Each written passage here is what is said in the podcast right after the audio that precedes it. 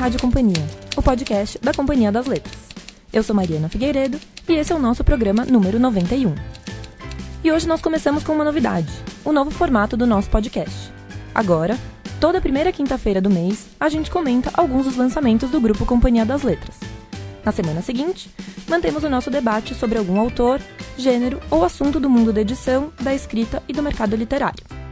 Depois, o terceiro programa do mês é a entrevista com os autores dos selos da companhia. E por fim, seguimos com o nosso Clube Rádio Companhia, um clube de leitura em formato de podcast, que esse mês vai tratar de A Cidade das Garotas, de Elizabeth Gilbert.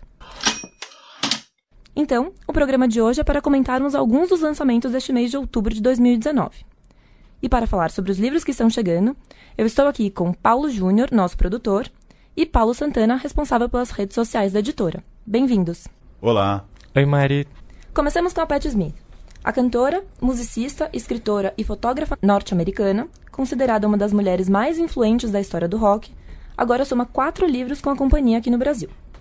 Depois de Só Garotos e Linha M, lançamos Devoção, com tradução de Caetano Galindo, sobre a edição em inglês lançada há dois anos, e O Ano do Macaco, que foi lançado este ano lá nos Estados Unidos e chega com a tradução de Camila von Holdefer. Vale dizer que a Pat Smith estará no Brasil em novembro para uma apresentação no Pop Load. Em breve a gente traz aqui algumas novidades por essa passagem da cantora pelo Brasil. Fiquem ligados nas nossas redes. É, o Devoção vale dizer que ele já saiu no ano passado para uma edição da Tag, né? A Tag fez uma edição do Só Garotos especial para os assinantes e o Devoção foi um brinde. E agora ele chega numa edição da companhia, no, com, as, com, o padrão das capas dos outros livros da autora. Esse é um livro bem mais breve, é uma espécie de um relato íntimo do processo criativo e das formas de, de se escrever. É um daqueles livros que funcionam para quem curte a Pat Smith e também para quem gosta dessas descrições de artistas, de conhecer um pouco mais de como escritores, músicos, diretores de cinema chegam até suas obras. O livro começa com uma viagem dela para Paris, em que ela vai esboçando um texto um conto que ela vai completar no segundo capítulo e depois termina com uma visita à casa de Albert Camus, onde encontra o manuscrito de O Primeiro Homem, um livro inacabado do escritor. Então é um livro sobre viagem, em torno do porquê escrever, de, de como a escrita atravessa nossa rotina e de quais ferramentas a escritura usa para colocar as ideias no papel. O Ano do Macaco, por sua vez, é um livro que a Pat Smith atravessou o país em 2016, fazendo shows em meio à eleição de Donald Trump, e esse livro acompanha esse momento da vida dela, que tem também uma coisa importante para essa história, a perda de dois amigos muito próximos dela, o músico Sandy Pearman e o escritor e dramaturgo Sam Shepard, que era um ex-companheiro dela também. Então é um livro de memórias de um período bastante específico que acaba sendo um dos mais turbulentos da vida da artista nesse contexto político e também nesse contexto pessoal que ela vivia. E um livro que, de certa forma, uma narrativa que ainda está acontecendo, é uma história muito fresca, muito viva, bastante quente, já que se passou em 2016. Bom, eu vou ler um trechinho do Ano do Macaco. 10 mil anos ou 10 mil dias. Nada pode parecer o tempo ou mudar o fato de que eu vou chegar aos 70 no ano do macaco. 70. Só um número, mas um indicativo da passagem de uma parte significativa da areia prevista na ampulheta. Os grãos caem e me pego sentindo falta dos mortos, mais do que do normal. Notei que choro mais quando assisto televisão, reagindo a um romance, a um detetive aposentado baleado nas costas enquanto encarava o mar, a um pai exausto pondo o filho no berço. Notei que minhas lágrimas me queimam os olhos, que não sou mais uma corredora veloz e que a minha noção de tempo parece estar se acelerando. Bom, seguimos nos Estados Unidos e ainda com mulheres que têm uma longa coleção de obras já conhecidas pelo público brasileiro. Estamos falando agora de Toni Morrison, escritora e professora que morreu no último mês de agosto, deixando uma série de prêmios, entre eles o Nobel de Literatura de 93, que celebrou essa grande voz da experiência da mulher negra nos Estados Unidos. Neste mês, estamos lançando a super aguardada nova edição de O Olho Mais Azul. Depois de anos fora do catálogo, o livro volta às livrarias na tradução de Manuel Paulo Ferreira, agora com uma nova capa, com a arte da pintora contemporânea norte-americana Cara Walker. E também A Origem dos Outros, uma coleção de ensaios com tradução de Fernanda Abreu.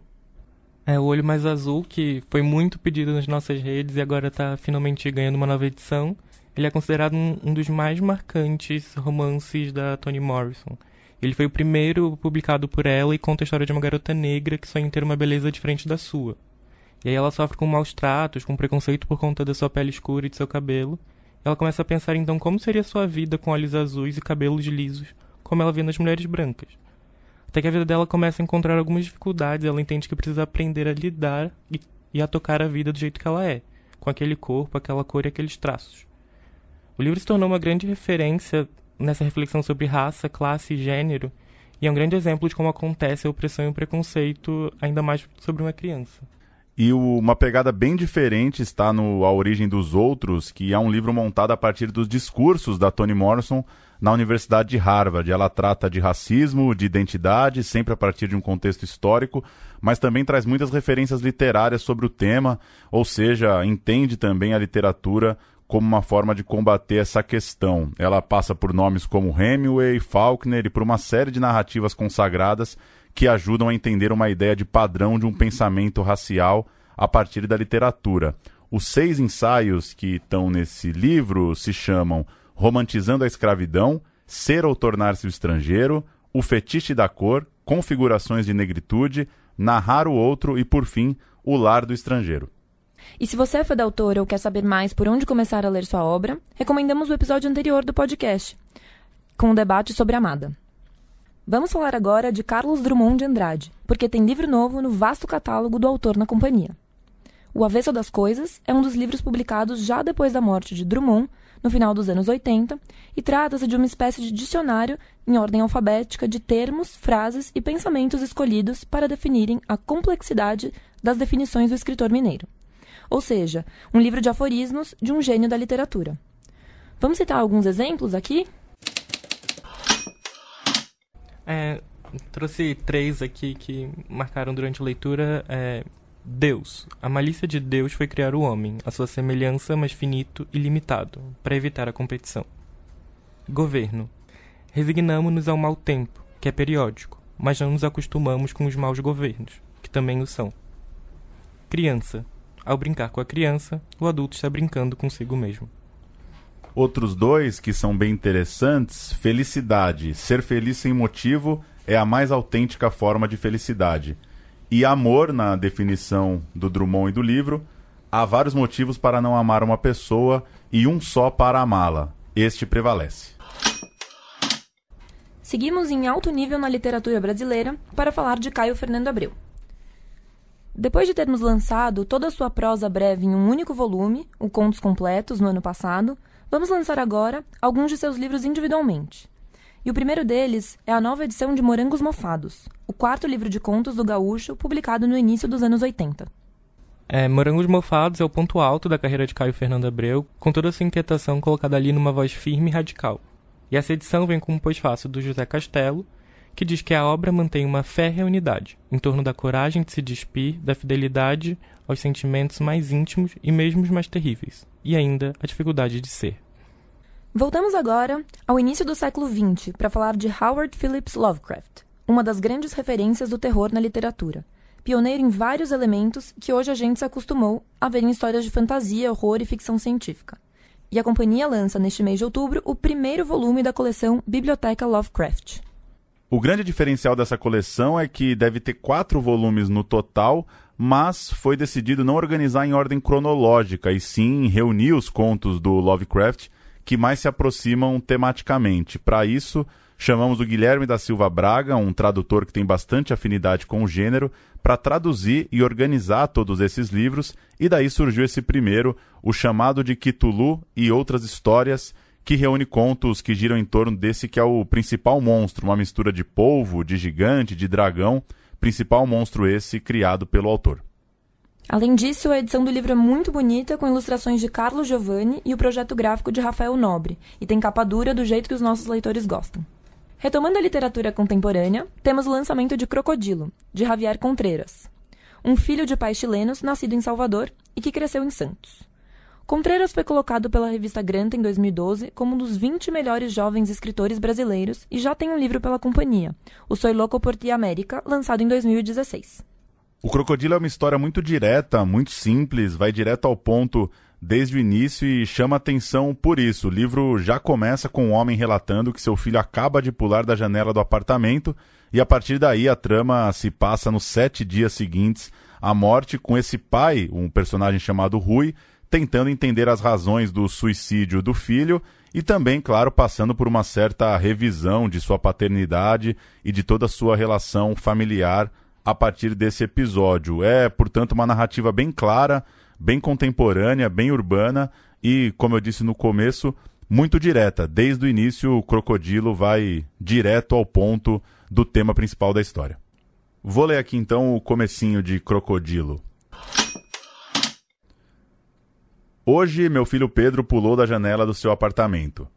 Ele morava no 11 andar de um edifício antigo, de arquitetura clássica, em uma rua pequena e charmosa, tomada de árvores que destoava muito das amplas e movimentadas avenidas ao redor.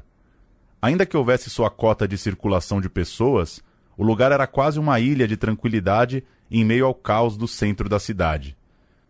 Isso, porém, não deve ter feito a menor diferença no momento em que Pedro decidiu se jogar lá de cima e quebrar com essa atitude, o clima de harmonia daquele pequeno trecho do bairro. Morreu na hora, instantaneamente, me disseram no IML. Fui para lá cerca de duas ou três horas depois do incidente.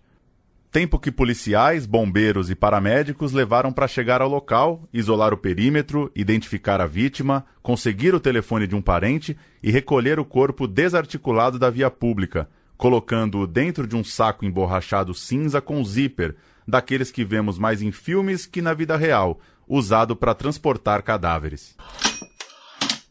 E se você ficou interessado pelo livro, volta aqui na Rádio Companhia daqui a duas semanas, que a gente vai ter uma entrevista com o autor para discutir suicídio, relações entre pais e filhos e outros temas do livro. E esse mês nós chegamos ao quarto e último volume dos Diários da Presidência, de Fernando Henrique Cardoso. Como cada livro pega dois anos no cargo máximo da República, agora a FHC trata dos bastidores do fim de seu segundo mandato, em 2001 e 2002.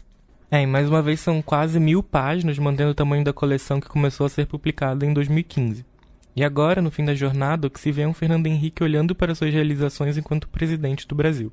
Ao mesmo tempo, são tempos de derrota de seu colega de partido, José Serra, para Luiz Inácio Lula da Silva nas eleições de 2002 que reflete uma queda de popularidade de seu governo em tempos difíceis, por exemplo, a época dos apagões. E para fechar o nosso programa, vamos falar sobre poesia. Está chegando às livrarias a edição bilíngue de um dos grandes livros da poesia da modernidade, a obra poética completa de Charles Baudelaire. As Flores do Mal ganhou nova tradução, feita pelo poeta, doutor em letras e pesquisador Júlio Castanhon Guimarães. Os poemas de Baudelaire impactam a literatura mundial ao misturar o erudito ao popular, influenciando gerações de escritores. A primeira edição desse livro é de 1857, quando Baudelaire tinha 36 anos. Essa nova edição do As Flores do Mal vem com o livro na íntegra, mais os poemas acrescidos da edição póstuma de 1868. E claro, como todo livro da Penguin, temos vários textos complementares. Essa edição inclui uma introdução do tradutor e ainda apêndices de Apollinaire e Valéry. E a nossa lista de lançamentos não termina por aqui. Em outubro, chegam às livrarias vários outros títulos. Anota aí. Pela Companhia das Letras, tem a nova edição de Amazona, de Sérgio Santana. Também Herói Mutilado, Rock Santeiro os Bastidores da Censura à TV na Ditadura, da Laura Matos. Diários Intermitentes, 1937-2002, de Celso Furtado, numa organização de Rosa Freire e da Guiar e Um Homem Sem Profissão, de Oswald Andrade. Já na Alfaguara, a gente tem o Stalker, a continuação de O Homem de Areia, de Lars Kepler, Matéria de Poesia, de Manuel de Barros, e Uma Jornada Como Tantas, de Francisco Dantas. Na Suma, a gente tem o primeiro volume de Wild Cards, uma série do George Martin, o autor de Game of Thrones, e pelo objetivo a gente tem Cidade Porosa, de Bruno Carvalho. Se você quer saber mais sobre os títulos que estamos lançando este mês, assine a nossa newsletter Página 1. Nela, os assinantes recebem um trecho exclusivo de todos os livros do mês. Acesse companhiadasletras.com.br e inscreva-se. E aí, qual lançamento mais te interessou? Conta pra gente. E não se esqueça, mande sua crítica, elogio ou sugestão para o nosso e-mail rádio@companhiadasletras.com.br ou em nossas redes sociais. Até semana que vem.